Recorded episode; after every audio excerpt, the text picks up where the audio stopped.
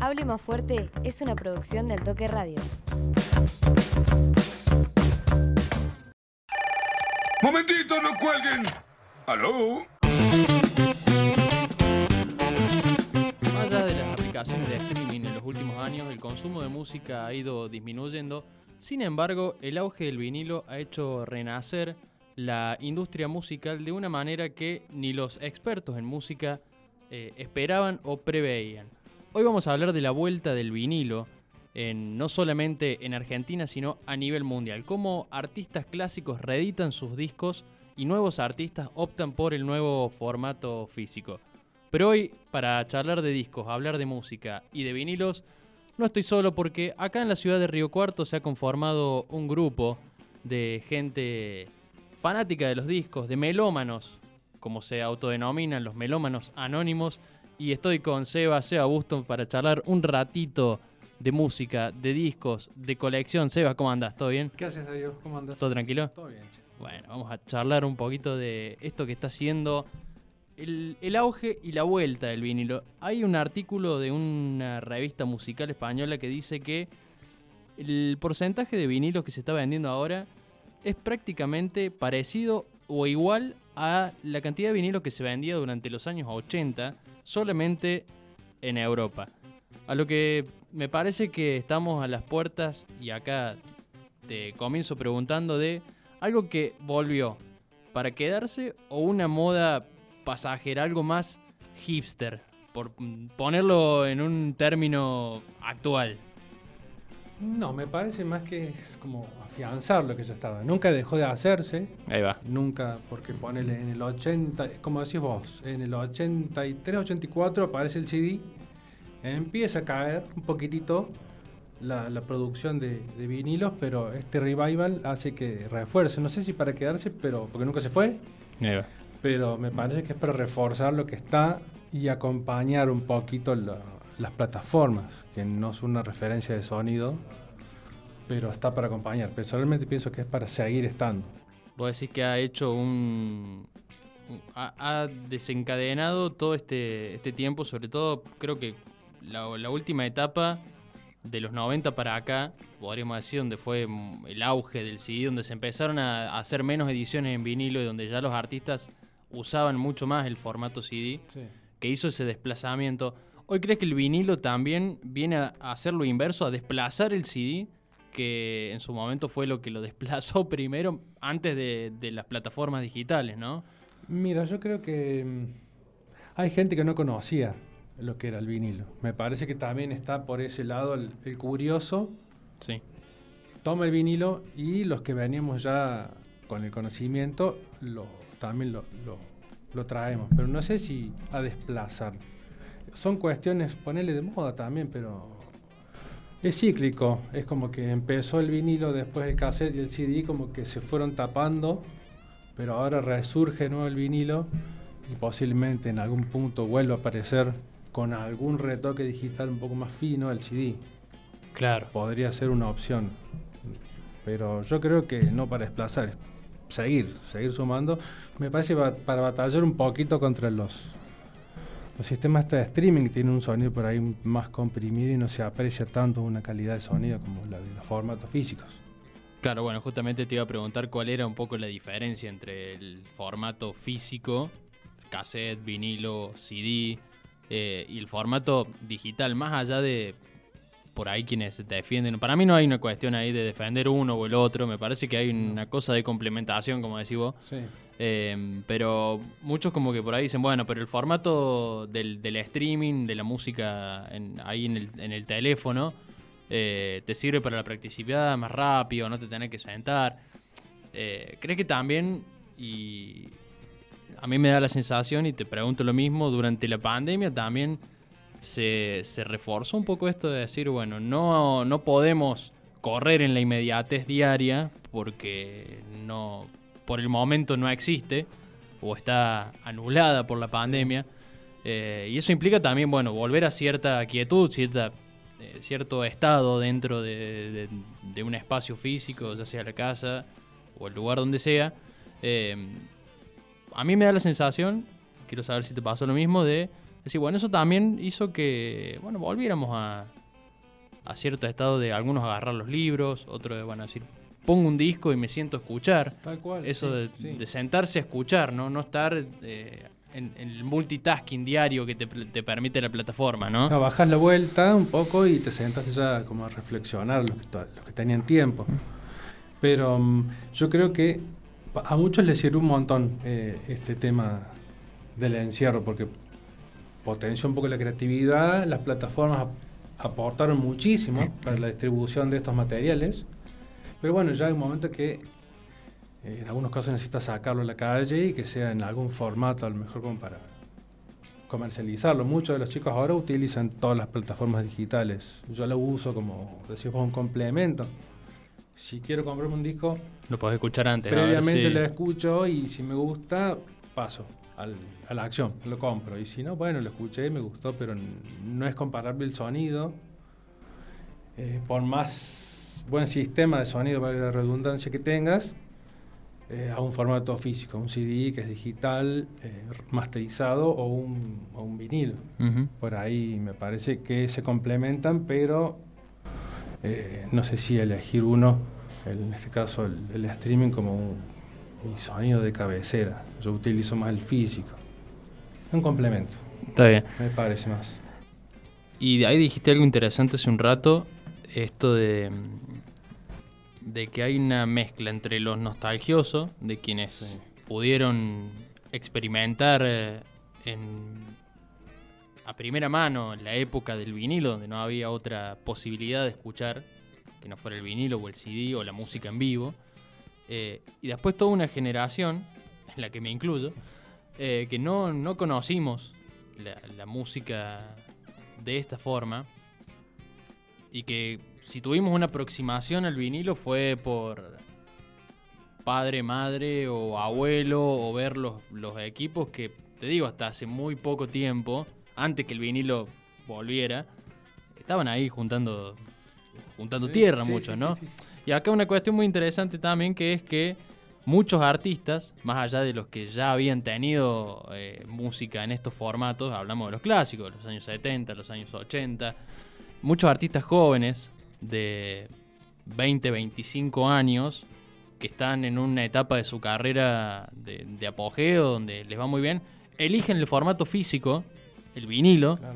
para editar su música. Como esto que decís, un complemento también, ¿no?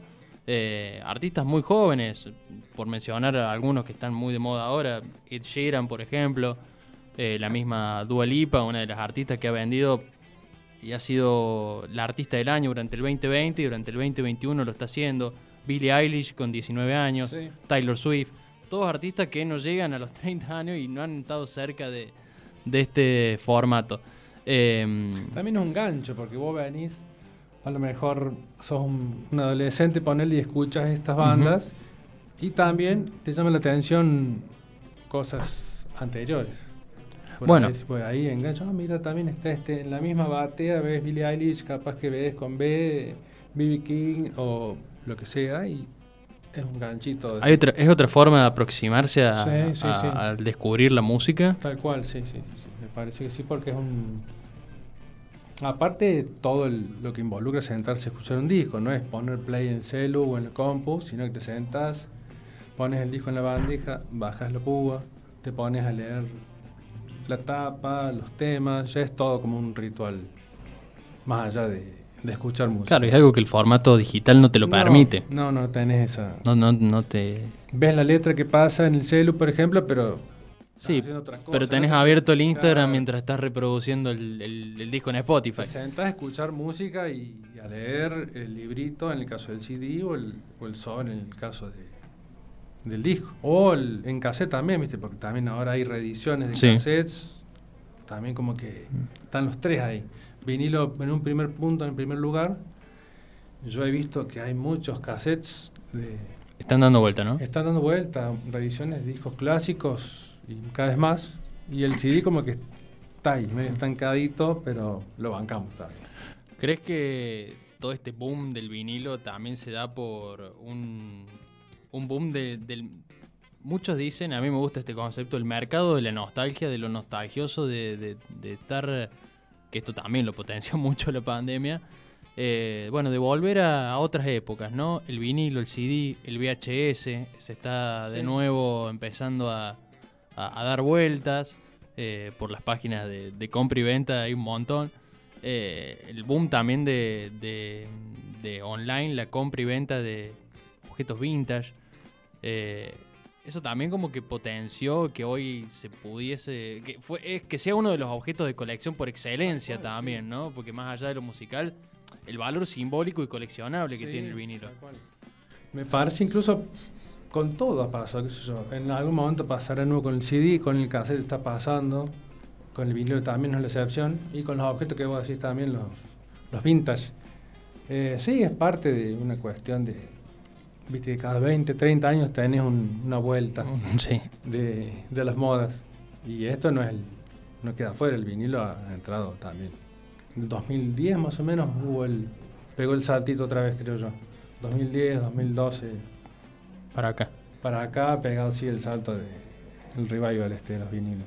¿Cómo empezaste la colección? ¿De vinilos, de discos, de cassette? No sé con qué arrancaste. ¿Qué Yo es lo que más coleccionás? CDs. Sí. Yo CDs. Hace ya 30, más o menos 30 años que compro. Yo empecé con cassette como muchos de, de la franja mía del- de los 70, pero no le encontré el, el gusto. Se ve que por ahí, por cuestiones de, de que no tenía buen equipo, a lo mejor me mordí la cinta y no me pareció... Fue traumático el cassette para mí. Y apareció el CD y como que... Era complicado el cassette, Sí, ¿viste? era Porque complicado. Tenés que tener un buen La lapicera Vic también cuando se- equipito, se- la cinta se trababa. sí, desarmarlo en el caso que se te, te mordiera la cinta. Y cuando vino el CD ya ahí cambió, me cambió la cabeza. Yo eh, empecé a comprar CDs. Tenía cassettes grabados, pero mi compra seria para empezar a juntar, porque ya me gustaba tener, fue CDs. Y desde esos años, hace 30 más o menos, y vinilos hace poco, de 2014 empecé. Un, un amigo que tenemos en común, me, seguramente a vos también te, te sé. introdujo. Sí. Y bueno, tengo pocos, pero bueno, por ahí selecciono y trato de juntar. Y Bueno, y eso te iba a preguntar justamente cómo desembarcas en, en los melómanos anónimos, ¿no? Este grupo que, que empecé... sí. eh, Yo cuando... No, no, no, no voy a decir por qué no, también estoy parte del grupo. Este, y éramos todavía dentro de todos cuando yo entré, algunos poquitos más, y se han sumado un montón, somos varios. Sí, somos varios, somos. Eh, y algunos que están por fuera también, pero que son parte, ¿no? Este, Y Facebook fue creo que nos juntó. Ahí éramos ya creo que 5, 6 o 7, ponerlo somos como casi 20, 16, 17. Y bueno, ahí se armó el grupo, voy a armar un grupo más adentro y ahí estamos. Nos retroalimentamos. sí. Antes era más tranquila la compra, en mi caso, por ejemplo. Y cuando entré al grupo, viste que yo tengo tal y me gusta tal, yo también lo quiero, uh, qué bueno, apareció Y tal. acá ¿quién lo aparece una lista, un lote a este precio, Sí, y fíjate, sí. este está nuevo a este precio, y acá usado en buen estado está en otro. Es peligroso. Es, es peligroso, sí, sí, es peligroso. Pero sí se formó un grupo muy lindo, aparte. Todos muy. Es bastante peor el grupo. Todos muy contentos ahí. Y bueno, y de, bastante. y de ese grupo eh, sale la primer feria de vinilos, ahí al filo de la cuarentena, Sí. en el año 2020, en marzo. Sí, ¿Fue en marzo? fue en marzo. Eh, ¿Qué me contás de esa experiencia? Y bueno, y ahora se viene la segunda. Estuvo buena, fue justo al borde esto. Y Si no me equivoco, el 13 o el 14 de marzo del año pasado. 14 de marzo fue el decreto. Bueno, Un domingo. Ese sábado estábamos nosotros haciendo la feria y ya estaba todo, se sentía medio raro el ambiente. La, la policía ya estaba cerrando locales cuando había mucha gente y nosotros zafamos porque éramos pocos. Se armó en un mes, estuvo muy bueno porque ahí en un, bar que hoy ya no está más, nos dieron el espacio, nos brindaron todo. eh, y teníamos pensado seguir haciendo otras. Pero bueno, se cayó esto, tuvimos un año y pico guardados. Y salió la idea esta ahora hace unos dos meses, un poquito más, si no me equivoco. Y ahí ya había más personas en el grupo, se prendieron más y nos motivamos entre todos y ya empezamos a buscar lugar. Vamos ahora acá a un lugar de la calle Cabrera, que también se portó re bien, Germán. Nos abrió su lugar, nos ofreció el espacio muy cómodo, y así que para el 10 de octubre, Domingo 10. domingo 10, desde las 19, vamos a estar todos ahí. Llevamos nuestros discos, nuestro, nuestro dinero. y bueno, el que quiere ir va a estar más que bienvenido, va a ser más que bienvenido. Y el objetivo, más allá de, me parece, de lo, de lo comercial, que creo que me parece que pare- pasa a un segundo plano Sí. en este caso, eh, es más la difusión y el... Bueno, y que se vea que hay un grupo de gente, ¿no? Eh, que está que está en la movida, que, que acá en Río Cuarto, por lo menos desde que yo ando coleccionando, es la primera vez que veo algo tan consolidado con, Sí. con respecto a eso. Y me parece que está bueno también el, el darle a difusión, porque por ahí uno piensa, bueno, al estar metido en, en grupos de Facebook, de a lo mejor de WhatsApp, o tener algún contacto, o, alguien que te hace contacto de un contacto, dice, bueno, hay mucha gente metida. Y mucha gente que colecciona, hay mucha gente que, que está en la misma movida que yo.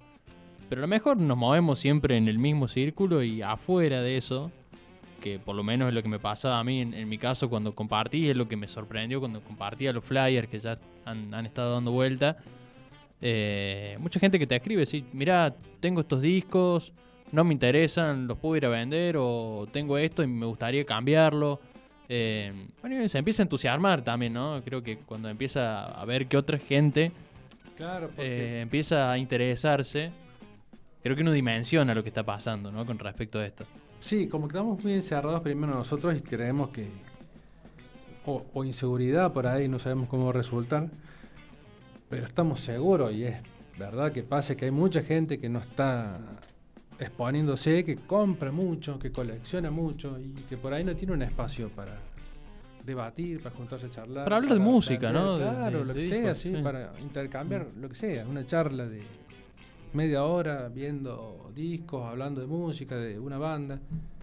Y esto es lo que busca la feria, más allá de, como decías vos recién, lo comercial por ahí no es lo principal porque no, nadie va a ir a un hacerse millonario en una feria de vinilos, claro.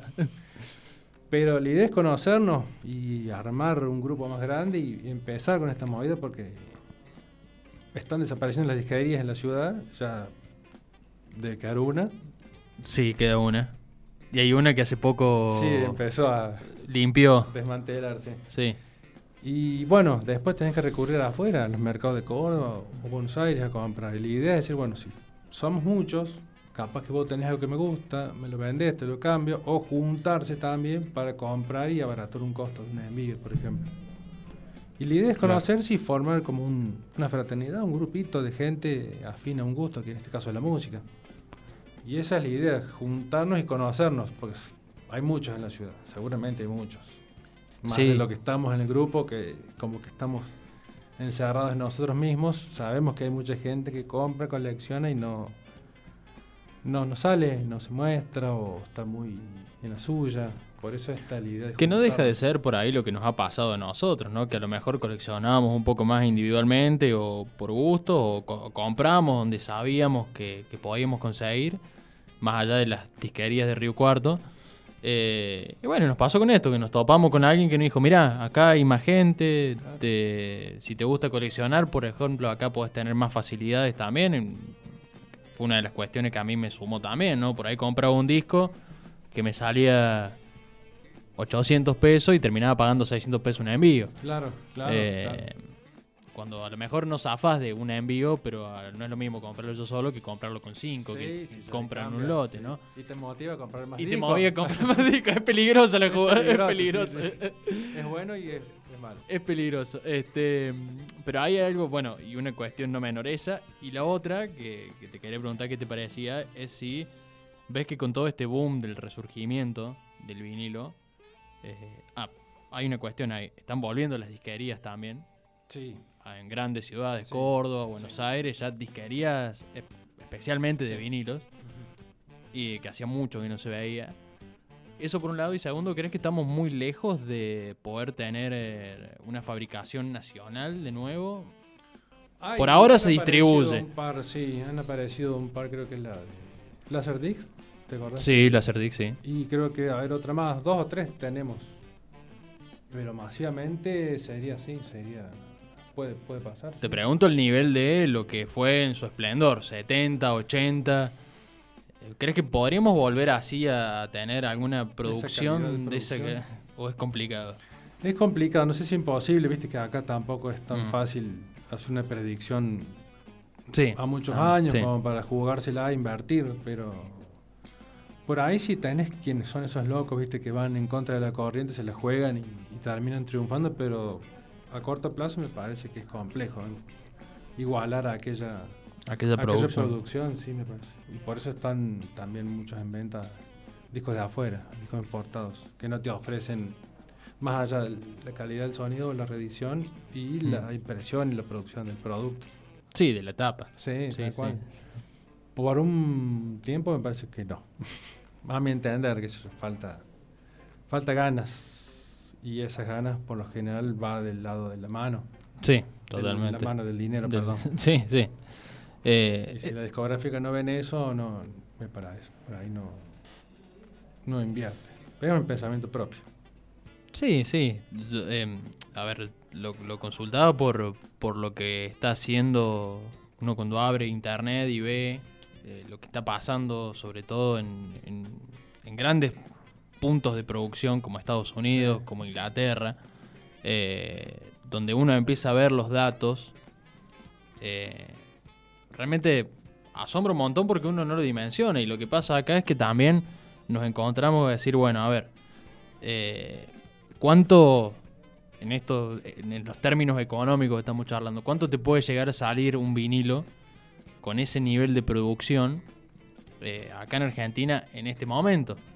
Y uno piensa, bueno, tres, Sí, no, las Cuatro. viste, salen entre 3 y eh, medio, 4. y uno lo piensa y dice, bueno, 3, 4, a lo mejor no es una gran cantidad, pero bueno, a lo mejor poner 3 o 4 en un disco, eh, a lo mejor hay alguien que no hace ni cosquilla, ¿no? Pero bueno, Sí. uno lo piensa al lado de un laborante siempre. Este, y es complicado. Sí, que es se pueda sostener una industria también con, con eso, ¿no? ¿no? No sé hoy qué porcentaje de grandes coleccionistas que compran. eh, Y eso más afuera posiblemente pase. No te olvides que por ahí no se dejó de hacer nunca afuera. Nosotros, la industria se nos cayó, Y- tuvimos nada de fabricación.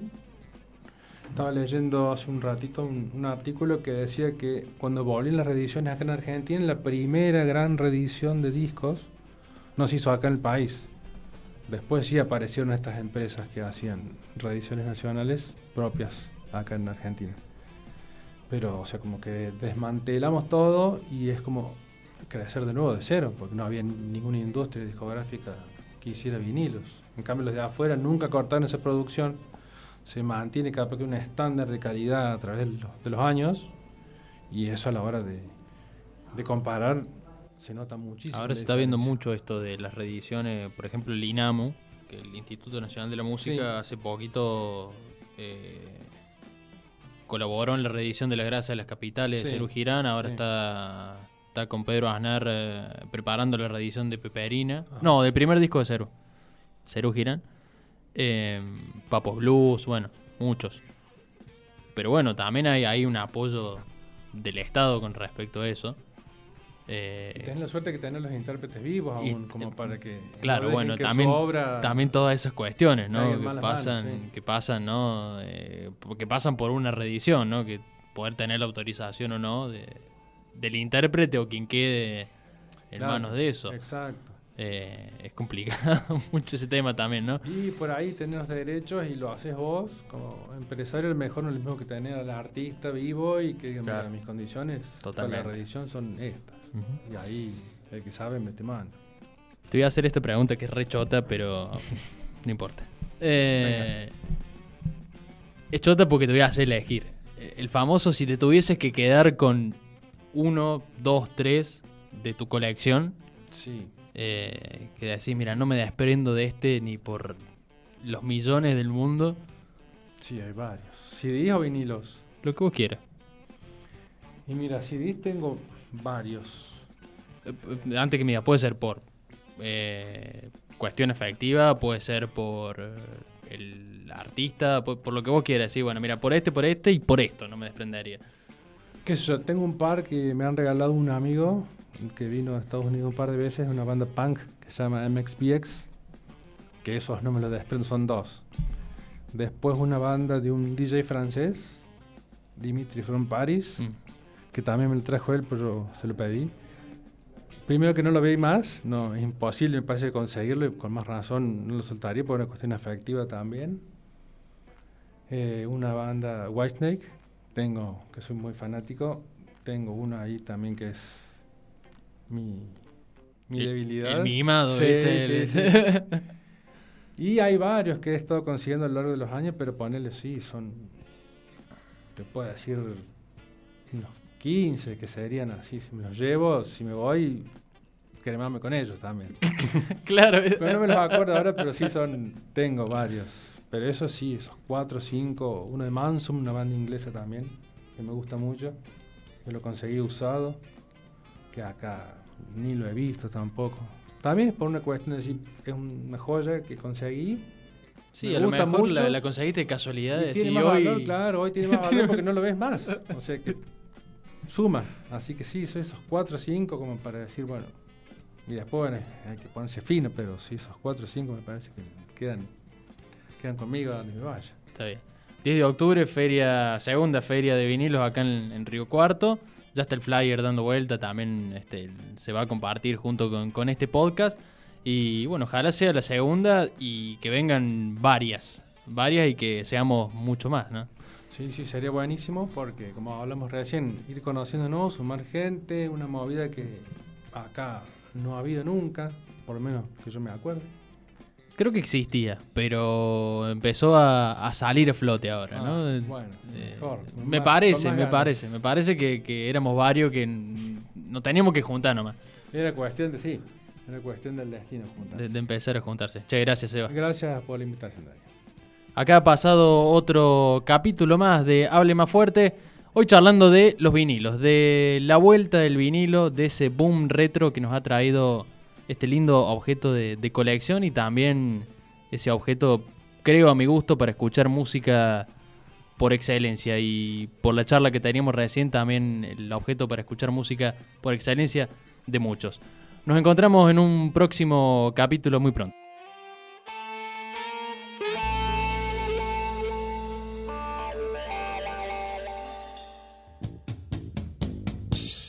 Hable más fuerte es una producción del equipo de Altoque Radio.